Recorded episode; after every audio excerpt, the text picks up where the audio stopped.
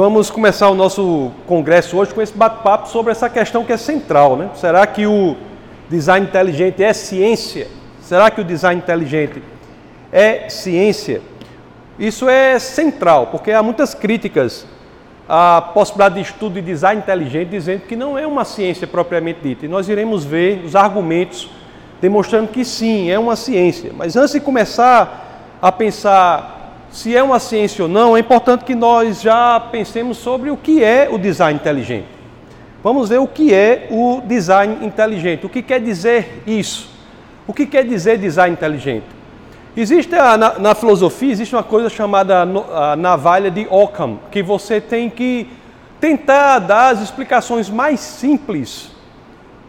Se você tem duas explicações, uma é simples e a outra é mais complexa, e ambas são boas, você fica com a mais simples.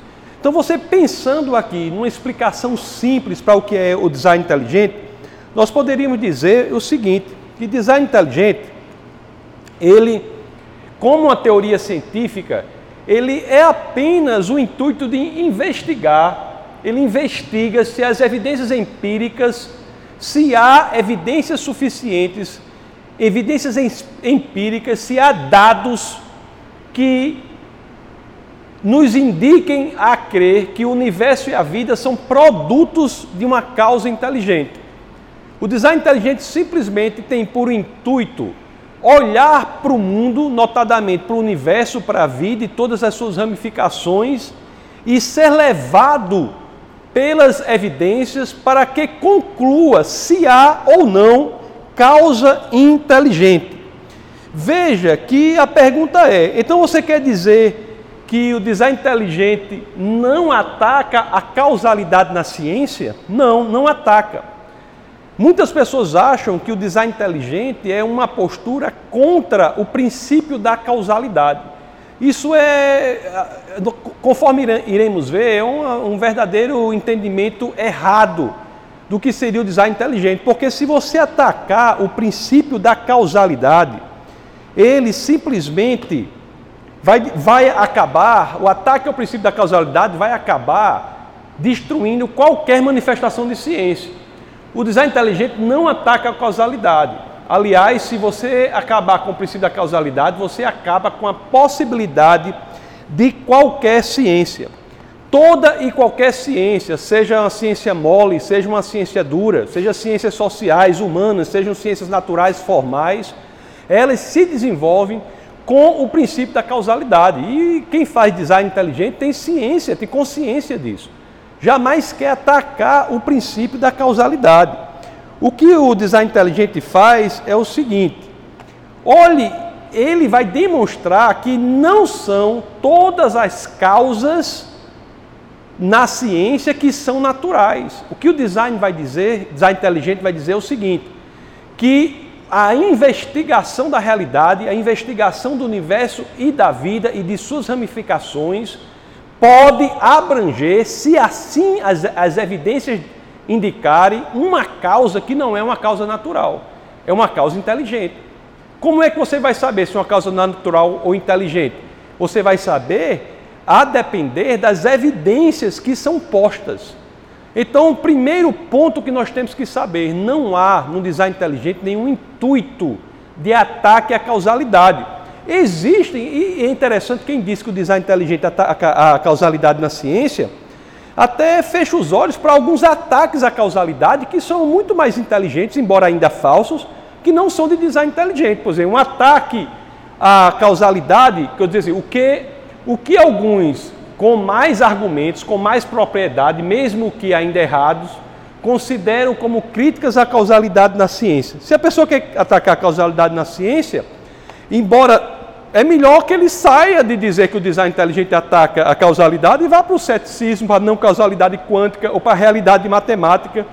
Embora esses três argumentos não sejam neles mesmos ataques genuínos à causalidade, mas eles são muito mais bem sucedidos neste intuito do que o design inteligente. O design inteligente jamais quer ferir a causalidade. Ele entende que há relação causal. O que o design inteligente faz é o seguinte: se você olhar para o mundo sem preconceito, você vai ser levado para o entendimento de que aquela causa que há decorrente das evidências que você tira do universo da vida e das suas ramificações podem não ser causas naturais, podem ser causas inteligentes. Porque nem mesmo esses três elementos aqui, que são os mais fortes assim, no que podemos dizer de ataque à causalidade, nem eles são bem sucedidos. Quanto mais o design inteligente. Você veja, por exemplo, o ceticismo. Eu me lembro, eu, eu fiz é, parte da minha dissertação de mestrado foi sobre ceticismo, né? Tem o grande David Hume. E próprio David Hume, um dos, um dos, um dos papas é, do ceticismo, ele, é, ele diz que claramente nunca passou pela cabeça dele atacar a causalidade. Porque se você atacar a causalidade, meu amigo, não há ciência, de nenhum tipo. A ciência é a busca pela causa, pelas causas. Agora, o design inteligente é também a busca pelas causas ou pela causa. A diferença é, é que o design inteligente não sai de um pressuposto de que só há causas naturais. Design inteligente sai de um pressuposto de que há causa. Agora, vamos nos, nos livrar dos preconceitos, dos pressupostos sem evidência e vamos deixar ser levados para a ideia de se a causa é natural ou se a causa é inteligente. O próprio David Hume já disse, né? Eu nunca afirmei uma proposição tão absurda como a de que possa vir a existir algo sem uma causa. Coisas sem algo, nada vem a existir que não tem uma causa. Tudo que vem a existir tem uma causa. É verdade que há coisas que existem que não podem ter causa, mas elas não vieram a existir, devem existir desde sempre. Quando se vem a existir, se algo vem a existir, é necessário que tenha uma causa. Conforme nós iremos ver mais para frente, eu até falarei rapidamente mais para frente, isso é o caso típico na história da ciência.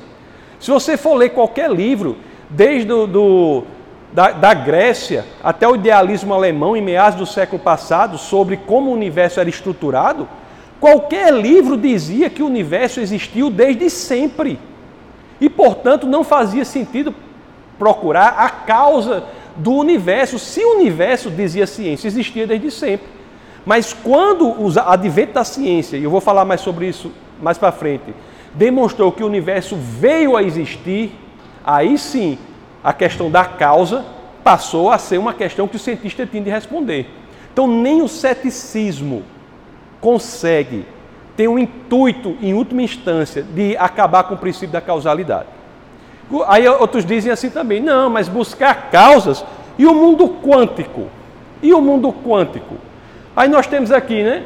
Há pelo menos 10 diferentes interpretações da mecânica quântica. Algumas são determinísticas, outras não, de acordo com o ateu Stanger, não há consenso quanto qual delas é correta. O mundo quântico, ele não é um mundo sem causa. Porque algumas pessoas dizem que a mecânica quântica é um, é um exemplo de algum tipo de pensamento que fere a busca pela causalidade. Nem ela, a mecânica quântica, é. Quanto mais o design inteligente.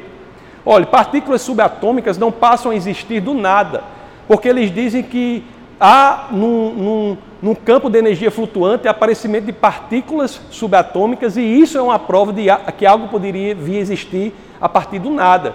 Só que elas aparecem, essas partículas subatômicas, não num campo, num campo, não no nada, aparecem num campo que já existe. O espaço subatômico é consistente, é consistente de energia flutuante. É um campo de energia flutuante que está ali e é causadora do aparecimento dessas partículas subatômicas. Nem a mecânica quântica, ela em si só, ela é bem sucedida em atacar a causalidade. Como é que o espaço subatômico passou a existir ali? Por fim, o que a mecânica fala é de impossibilidade de previsibilidade, não de impossibilidade de causalidade. É um erro comum as pessoas acharem que a mecânica quântica é um exemplo de um fazer científico que não tem o princípio da causalidade. Isso é um entendimento errado da, me da mecânica quântica.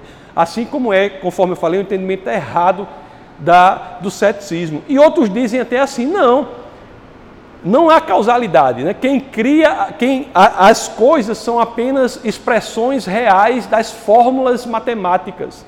O próprio ateu, que é do. toda a ciência é, precisa de uma, da lei da causalidade. O próprio ateu, Stephen Hawking, que é militante a, ateísta, Olhe, olhe só como ele responde isso. Que é naturalista, materialista, para ele as causas são só naturais. O que é que ele, ele diz sobre isso? Mesmo que haja apenas uma teoria unificadora possível, será apenas um conjunto de regras e equações. O que é que sopra fogo nas equações e cria um universo para elas descreverem? Então, mesmo a ideia de que você pode ter equações que criam a realidade, isso aí, como se fosse uma ideia de causalidade naturalista, ou naturalística, ou materialista, até mesmo proveniente da matemática, nem os materialistas acham isso possível. Quem é que sopra fogo nas equações para que ela crie a realidade? Quem é que faz com que a equação se materialize na realidade? E até isso, até um entendimento científico que não é correto. Não é porque o próprio a, teoria predominante sobre a origem do universo, que é o Big Bang, diz o quê? Que as leis da natureza passam a existir depois da criação do universo, depois da existência do universo. Então, há, nem os naturalistas que defendem que pode haver um, um, uma, uma passagem da formalidade para a realidade são bem-sucedidos. Porque nem, nem, aqui o materialista Stephen Hawking é, ele é honesto o suficiente para dizer que a matemática em si não cria nada. Não, não, não existe uma, uma lei natural que faça com que, da teoria da gravidade, você tenha efetivamente a realidade em que ela opera. Isso, pessoal, quem, quem quiser se aprofundar, se alguém for da área aqui de matemática, e se a gente fosse aprofundar, mais claro fica que a matemática não dita o mundo. ela descreve o mundo que já existe. É, isso notadamente após o aparecimento de elementos matemáticos que são totalmente diferentes. As lógicas heterodoxas, por exemplo, as geometrias não euclidianas, como a de Riemann, por exemplo, como a de Gauss, por exemplo, são geometrias que são contra o bom senso mas elas descrevem a realidade. Elas não, e você tem geometrias totalmente diferentes e uma delas descreve a realidade. Então, elas não, a matemática não pode ser uma matemática que cria a realidade, porque ela não bota fogo, quem bota fogo nas equações, e também ela não pode ser porque há uma, um leque de possibilidades matemáticas que nem todas elas descrevem a realidade. Então, portanto, a matemática como um todo não poderia ser uma criadora natural da realidade. É, o, a própria relatividade de Einstein, como vocês sabem, ela escolhe como a geometria que mais bem descreve a realidade uma geometria que não é do bom senso, a geometria de Riemann, a geometria riemanniana. A gente aprende que o ponto que a, o, o, tamanho mais curto entre dois pontos é uma reta, não é isso que a gente aprende desde criança na geometria euclidiana. Mas se eu disser para você que a geometria mais bem sucedida na descrição da realidade diz que não é uma reta, diz que é uma curva, que é a geometria riemanniana, e é ela que descreve a realidade. Então o que eu quero dizer com tudo isso é o seguinte: qual é o resumo do que eu falei até aqui? As pessoas que criticam o design inteligente, dizendo que não, não é ciência porque ataca a causa na realidade elas saem de um pressuposto de que só há causa natural. Não. A busca pela causa é uma busca pelas causas, sejam elas naturais ou inteligentes, sejam elas não, não, sejam elas não inteligentes ou inteligentes. A ideia de que só há causa natural é um pressuposto que não tem fundamentação em evidências. As críticas mais bem-sucedidas à possibilidade de causa inteligente jamais vêm da postura do DI, do design inteligente. O design inteligente não quer negar causas naturais, quer investigar se há ou não causas inteligentes. Agora, se você quiser o ceticismo, a realidade matemática, se você for lidar com esses elementos, o, o, o, a não causalidade quântica, são mais bem estruturados, embora ainda falsos nem esses que vivem no mundo do, da causalidade natural conseguem descrever com sucesso a ideia da não causalidade. Quanto mais o design inteligente que não tem nem esse intuito. Quem estuda as coisas pelo viés do design inteligente vai buscar as causas. A única coisa que ele faz é o seguinte: eu não estou ligado à ideia de que a causa tem que ser natural. Não. Eu estou ligado à ideia de que há causalidade. Agora vamos ver o que as evidências indicam. Será que as evidências indicam que a causa é inteligente? design inteligente apenas diz que, sem preconceitos, devemos ser levados para onde as evidências apontam. Se as evidências apontarem para uma causa natural, ótimo. Se as evidências apontarem para uma causa inteligente, ótimo. É para onde as evidências apontam. O DI entende que as evidências apontam para causas. Mas, como toda ciência, a busca deve ser pelas causas, sejam elas naturais ou inteligentes. A grande contribuição do design inteligente é isso: é trazer para a discussão a possibilidade de causa inteligente. Aliás, eu até me corrijo, não é nem trazer, é dizer, deixar claro algo que normalmente já se faz, não é? Porque você vai ver assim, o que, o que a ciência pode buscar causas inteligentes? Na realidade, se você disser que isso é algo inaugural do design inteligente, você não está totalmente correto do ponto de vista da história da ciência, não. O que há é um preconceito em certas áreas da ciência, quando em outras, normalmente, nós buscamos causas inteligentes. Então, é, é só dizer, o design inteligente é mais simples ainda, não é nem tão complexo, não é nem tanto uma revolução, como, como alguns dizem. Não é uma revolução, é simplesmente dizer o seguinte: vamos fazer o que já estamos fazendo em outras áreas da ciência. Vamos fazer o que estamos fazendo em outras áreas. Vamos olhar para as evidências que recebemos do mundo e vamos dizer: será que é natural a causa ou será que é inteligente? É só isso. Sim, a ciência é a busca pelas causas. Eu disse para vocês: há dois tipos de causas. Existem causas não inteligentes e existem causas inteligentes. Me diga uma coisa aqui.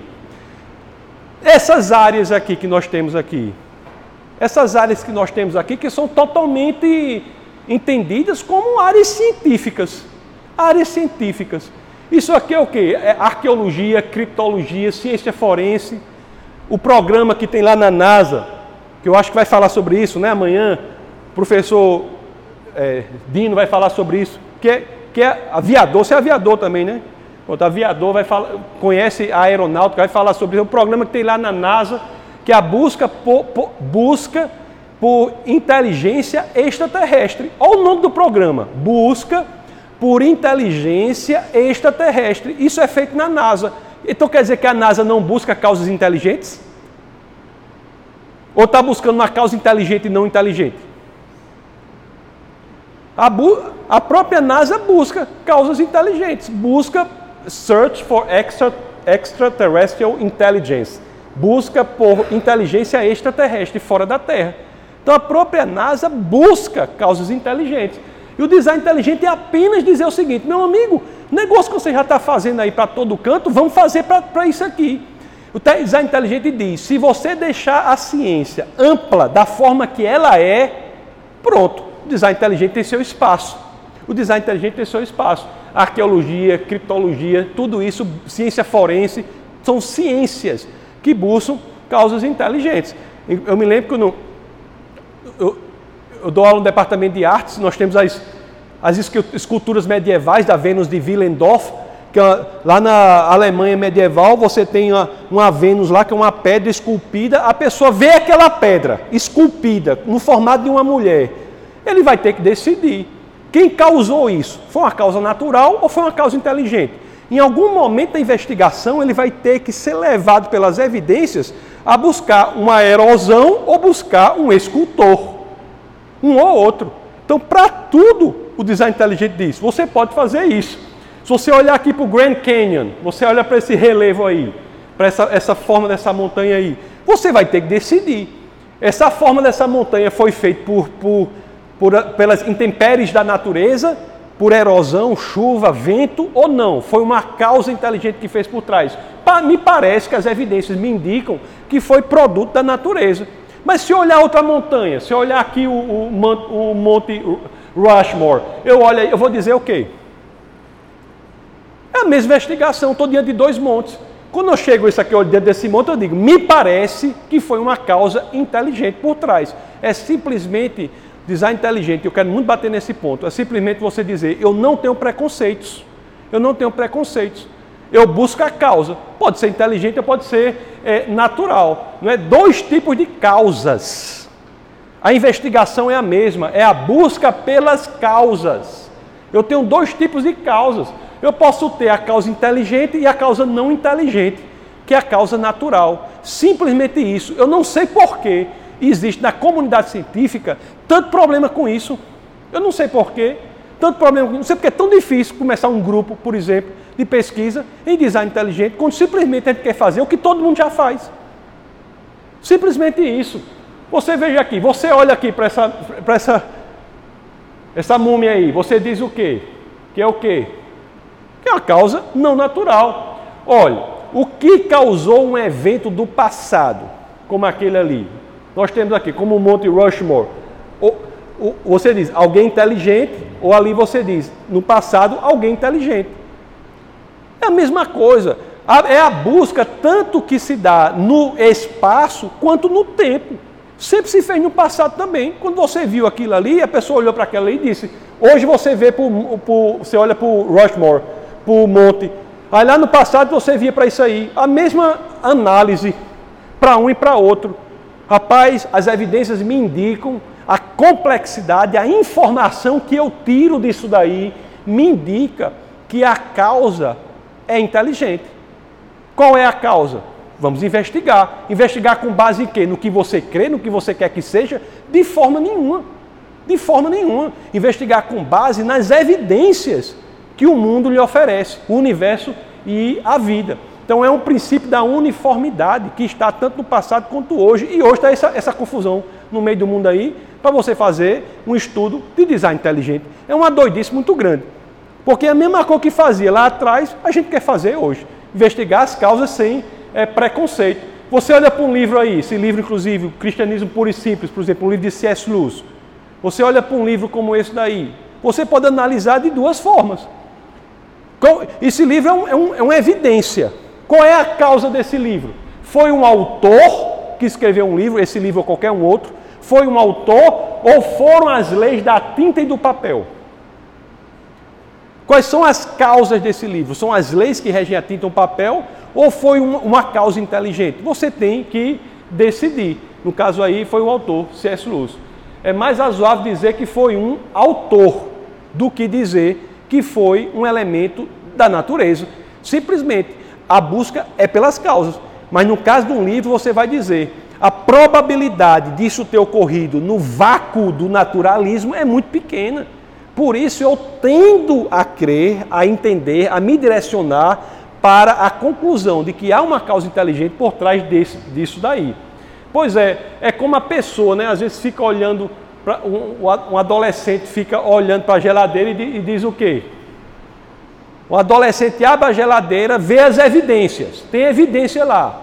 Ele abre a geladeira, mas não quer decidir de acordo com a evidência. Quer porque quer decidir contra a evidência. O design tá, inteligente está dizendo o seguinte: você tem que seguir as evidências. Um adolescente abre essa geladeira, olha, olha para trás e diz o quê? Não tem nada para comer. Está cheio de coisa para comer. Mas contra as evidências ele diz que tem nada para comer. Então é interessante que a crítica que é feita ao design inteligente, na realidade, cabe a eles que criticam. Quando vão dizer que há uma tendência em dizer isso ou aquilo de forma a priorística a priori quer dizer antes da experiência, antes do elemento empírico. É o contrário. O design inteligente só tem sentido de existência de forma a, a posteriori, ou seja, após o experimento. É após as evidências que temos diante do mundo que nós temos que buscar se a causa é inteligente ou a causa é natural. Mais um exemplo para deixar claro, meus queridos. Se você encontrasse esse relógio na floresta, aqui no meio do mato, você sai daqui para o setor 2, setor 3, qualquer setor aí no meio desse mato aí. Você, você encontrar esse relógio lá, você vai olhar para baixo, você vai dizer que ele foi feito pelas leis naturais? Você normalmente, diante daquela evidência, quando você vê esse relógio, você normalmente, o que é que você é levado a crer de forma honesta? Qual é o seu caminho investigativo? É dizer, meu amigo, a erosão tá que tá aqui? Você diz isso? Não você automaticamente identifica um grau de complexidade, um grau de informação ali, e você é levado a dizer que é feito por uma mente inteligente.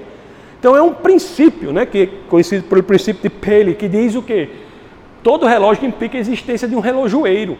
Quando há certos elementos de complexidade e de informação, e é isso que iremos ver muito nas palestras de amanhã, nós somos levados ao entendimento de que a princípio da causalidade que se dá ali se manifesta não no âmbito do naturalismo, mas no âmbito da inteligência. Simplesmente isso. No caso do design inteligente, podemos estudar isso em várias frentes. É como eu disse para vocês, podemos estudar isso nas ciências naturais, nas ciências formais, podemos estudar isso nas ciências humanas, podemos estudar isso nas ciências biológicas. Em qualquer tipo de ciência existe essa possibilidade de fazer essa postura, de não ter preconceito, de buscar se a causa é natural ou inteligente. Na ciências, ciências formais, estava falando aqui da matemática, por exemplo, é um, é um, é um estudo importantíssimo não é? Você vê por que, que o mundo é descrito matematicamente, por que, que você dá uma organização matemática ao universo, por que, que existe uma formalização que espelha o comportamento do universo, do universo e da vida. Por quê? Tem que investigar. Por que, que o mundo é inteligível? Vocês já pensaram sobre isso? Por que, que nós aqui, todo mundo aqui na universidade, nós temos uma postura diante da ciência que escolhemos, seja qual for a sua, direito, sociologia, física, química, matemática, biologia, medicina, qualquer área do saber. Por que, que você tem o pressuposto arraigado em você mesmo que o, a realidade é inteligível, é susceptível de apreensão pela inteligência? Por quê?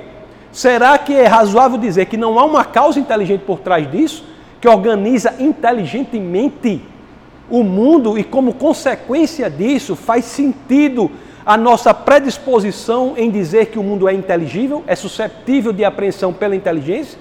Ou não? Será que o, será que o acaso pode naturalmente criar algo inteligível? É um campo de, de, de investigação. Por que, que a matemática descreve o mundo?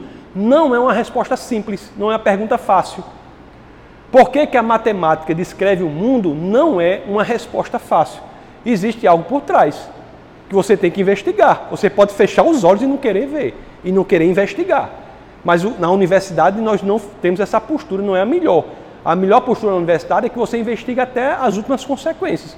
Por que, que o mundo é inteligível e por que, que a matemática descreve essa inteligibilidade?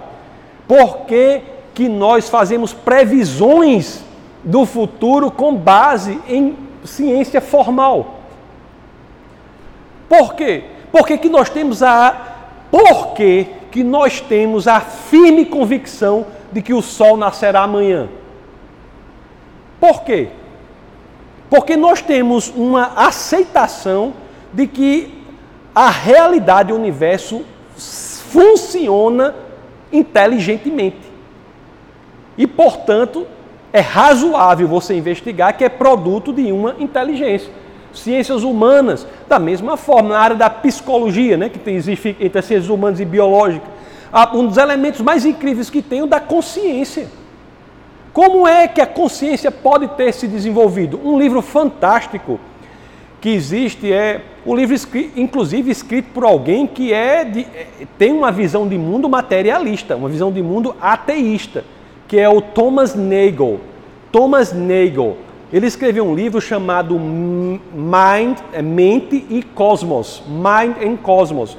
Ele é professor da, Nova, da Universidade de Nova York, advogado também e professor da Universidade de Nova York. Ele escreveu esse livro Mind and Cosmos quando você lê esse livro, você fica impressionado. É porque é, é alguém de cosmovisão materialista dizendo assim: não há como explicar o aparecimento da consciência numa visão de mundo materialista, naturalista. E por que, que nós somos impedidos de investigar a causa inteligente por trás da consciência humana? Por quê? Porque que na psicologia nós temos uma área que é psicologia evolucionista, mas nós não temos uma área que é design inteligente na psicologia. Por que não? Qual é o preconceito? Qual é o problema de você investigar isso? Não sei qual é o problema, né? Nas ciências biológicas, iremos o, o professor Marcelo irá falar amanhã sobre isso. Nós temos o, o, estudo da vida é algo que claramente você tem que buscar é, ser levado para onde as evidências indicam, não é? O interessante é que a biopoiesis, que é o, o aparecimento espontâneo da a ideia de, da origem da vida é algo sobre o que a ciência nada sabe. A ciência nada sabe. Não há como repetir essa experiência, então porque você não pode trazer para a discussão a possibilidade de ter uma mente inteligente por trás do aparecimento da primeira vida. Não é? Pessoas dão respostas que são possíveis, mas às vezes as respostas não respondem às perguntas. De onde veio a primeira vida? Aí tem gente, tem gente que diz assim, eu sei, aí de onde é? Não, veio de outro planeta. Isso responde à pergunta de onde veio a vida? Diz o quê? Muda o, muda o problema de planeta. Muda, tira o problema do planeta Terra e coloca o planeta no outro, e coloca o problema no outro planeta, de onde a pessoa está dizendo que veio. Mas de onde apareceu lá? De onde a matéria inorgânica se torna orgânica, se torna vida? O que é que nós temos aí? Então é, é são elementos que nós temos que ter fugir dos preconceitos para investigar. A complexidade da vida como um todo, toda vida é complexa. Não existe vida simples. Se você pegar um, se você pegar um elemento que a gente considera simples, de uma só célula, um, um organismo unicelular, como é o caso de uma ameba, por exemplo, vamos investigar só a ameba que tem uma única célula. Dentro da ameba, não, não vou nem investigar elementos extremamente mais complexos, como a possibilidade de duplicação, RNA, Basta você pegar apenas um elemento informativo que é o DNA, e o professor Dino vai falar sobre o elemento informativo que é o DNA. Se você pegar o DNA de uma ameba, que é um organismo unicelular, você sabe qual é a quantidade de informação que nós temos no DNA de uma ameba? Nós temos no DNA de uma ameba informação equivalente a mil volumes da enciclopédia britânica. De uma ameba, que é um organismo unicelular, de uma só célula. Então você tem que investigar essa maravilha que é a vida a realidade. Já não sabemos como ela se origina, que é a biopoiesis. E ela já existente não é simples, qualquer ela é complexa. Então, mil volumes da enciclopédia britânica não é pouca coisa em uma ameba. Eu sempre fico dizendo assim aqui, se você quiser xingar uma pessoa, sua ameba, isso não é um xingamento muito ruim, porque só no DNA da, da, de uma ameba são mil volumes da enciclopédia britânica. Isso sem falar nem do ser humano, né? O ser humano tem 100 trilhões de células por exemplo, e, e, e a complexidade da célula é, humana é, é impressionante. Para você, a quantidade de informação, eu estou falando só do DNA, no DNA de uma célula humana é equivalente a 5 milhões de páginas de informação. 5 milhões de páginas, meu amigo, dá uma biblioteca de envergadura, uma biblioteca de fôlego. São 5 milhões de páginas, são 25 mil livros de 200 páginas. E por, e por que, diante dessa complexidade toda, dessa informação toda, que nós mergulharemos nisso nas palestras da, de amanhã, por que, que nós não podemos, na universidade, investigar a causa disso, sendo a possibilidade dessa causa ser uma causa inteligente? Não podemos. Ciências biológicas, ciências naturais nem se fala, não é? Na física, é, isso aí é mais claro do que nunca, tanto na origem do universo, como na forma como o universo é estruturado. Eu falei aqui no começo que havia sempre essa investigação, né, de que o, do, se você ler qualquer livro do, desde a Grécia Antiga até o idealismo alemão, em, em meados do século passado, todos eles estavam dizendo que o universo não tinha origem, não tinha vindo a existir. O universo existia desde sempre. Qualquer, qualquer cosmogonia que você for ler, de lá, a exceção de uns livros lá, que são os livros judaicos da Torá, a exceção do, do livro de, de, da Torá dizia o contrário, que inclusive a primeira fase da Torá usa o verbo em hebraico bará, que quer, quer dizer criar a partir do nada. Mas fora isso, todos os demais livros da literatura antiga diziam que o universo existia desde sempre. Aí alguns adventos em ciência forçaram o cientista contra a vontade dele a assumir que o universo veio a existir, teve uma causa. Vários adventos em ciência, que eu vou falar mais sobre eles amanhã, e se alguém tiver dúvida das perguntas, pode fazer.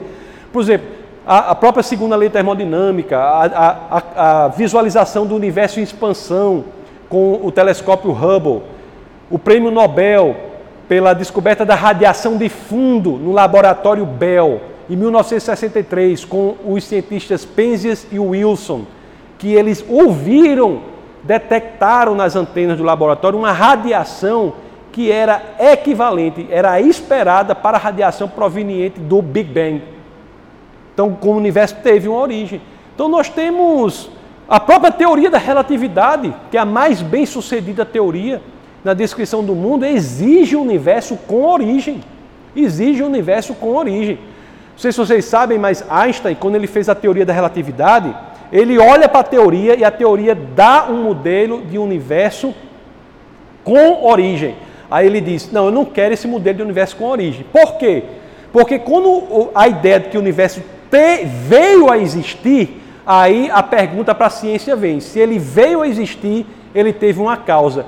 Quem ou o que foi a causa do universo?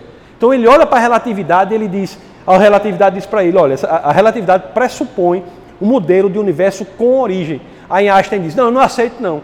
Aí ele bota uma constante na teoria para a teoria passar a dar um modelo de universo sem origem.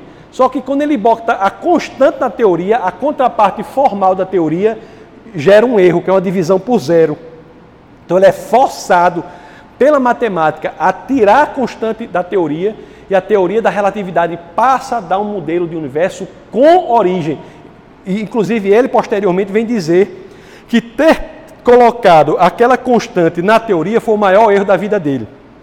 Então, a relatividade, que é a teoria mais bem sucedida na descrição do universo, dá uma ideia de universo com origem. Então, temos que descobrir que origem é essa, quem é a causa disso, qual é a causa. Existem várias coisas que você pode chegar só pelo estudo disso. Você pode chegar a noções de quem é a causa do universo, ou que é, ou quem é, quais são as características da causa do universo. O que é que diz a teoria do Big Bang? Ela diz o quê? Diz que a matéria, o espaço e o tempo foram criados juntamente com o universo. A própria teoria, engraçado que a teoria naturalista, materialista, diz que a matéria, espaço e o tempo vieram existir juntamente com o aparecimento do universo. Elas não precedem o universo. Então já isso aí já nos dá um, indicativo de qual é de características dessa causa. Se a matéria, o espaço e o tempo vieram a existir juntamente com o universo, é porque a causa tem que ser imaterial, não espacial e atemporal. Já nos dá um indício de buscar características dessa causa. Porque matéria, se a matéria não existia e veio a existir, a causa que a criou não pode ser aquilo que foi criado, por uma questão filosófica lógica, porque senão aquilo que foi criado não foi criado, já existia. Para que algo venha a, a ser criado, ela não pode existir. Então, essa causa que criou a matéria tem que ser imaterial, a causa que criou o tempo tem que ser atemporal, a causa que criou o espaço tem que ser não espacial. O que, que a teoria do Big Bang diz também? Diz que as próprias leis da natureza vieram a existir juntamente com o universo. Em outras palavras, o que, que a ciência de ponta hoje, a cosmologia de ponta hoje diz sobre a origem do universo? Diz o quê? Que essa origem não pode ter sido um ato natural, porque leis da natureza não existiam. Não havia leis da natureza. Então, só por isso já é um indício dessa causa, que é uma causa que não é uma causa que se submete às leis da natureza. É uma causa que não é natural. Inclusive, o discurso de inteligência entra na ciência por esse viés, na cosmologia por esse viés. Existem cientistas ganhadores do prêmio Nobel que já usam o termo sobrenaturalidade para a origem do universo, para não dizer inteligência. Pô, inteligência. Então, que ato foi esse de criação que não pode ter sido um ato natural?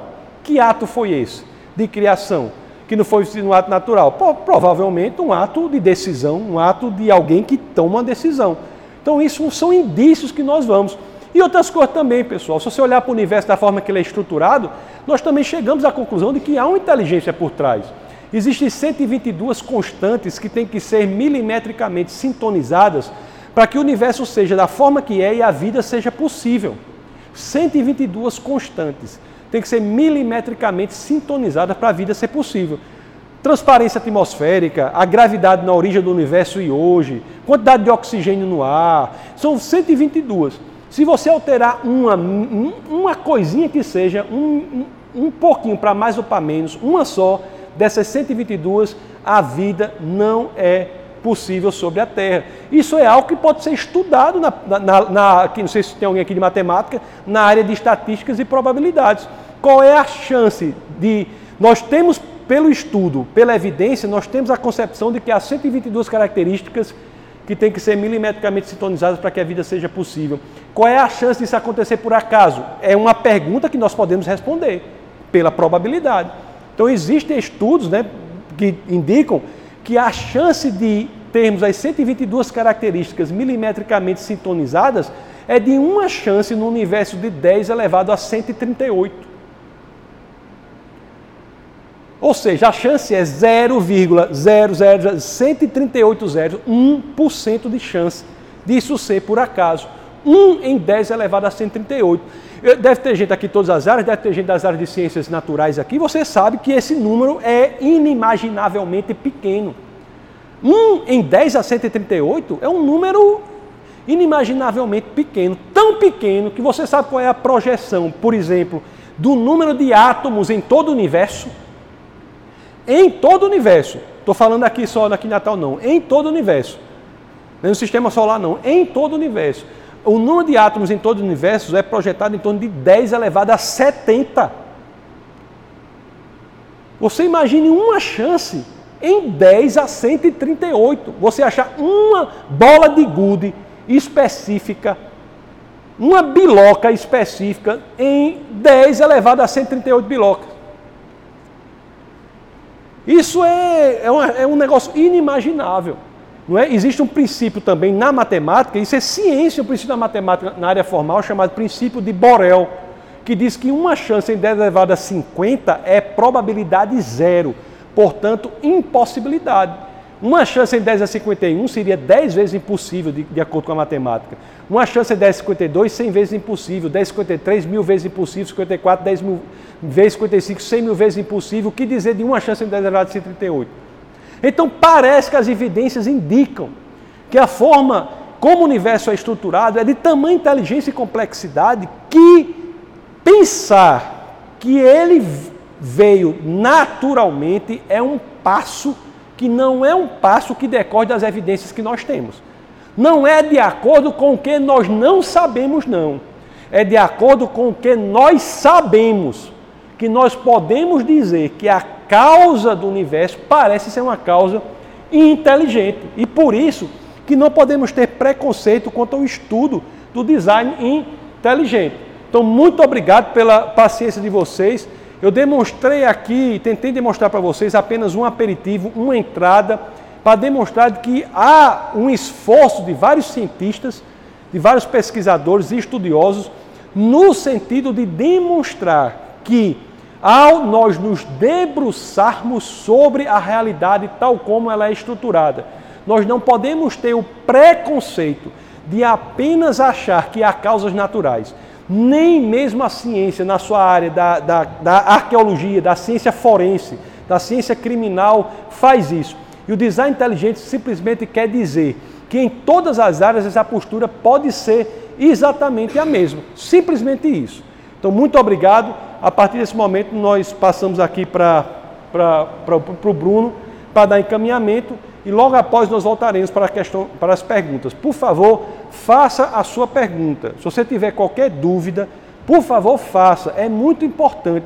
Nós estamos aqui um grupo de pessoas aqui e outros e no Brasil todo tentando fazer com que este elemento seja mais e mais presente na universidade. E para isso é importante que você tire sua dúvida. Então, logo mais nós estaremos de volta.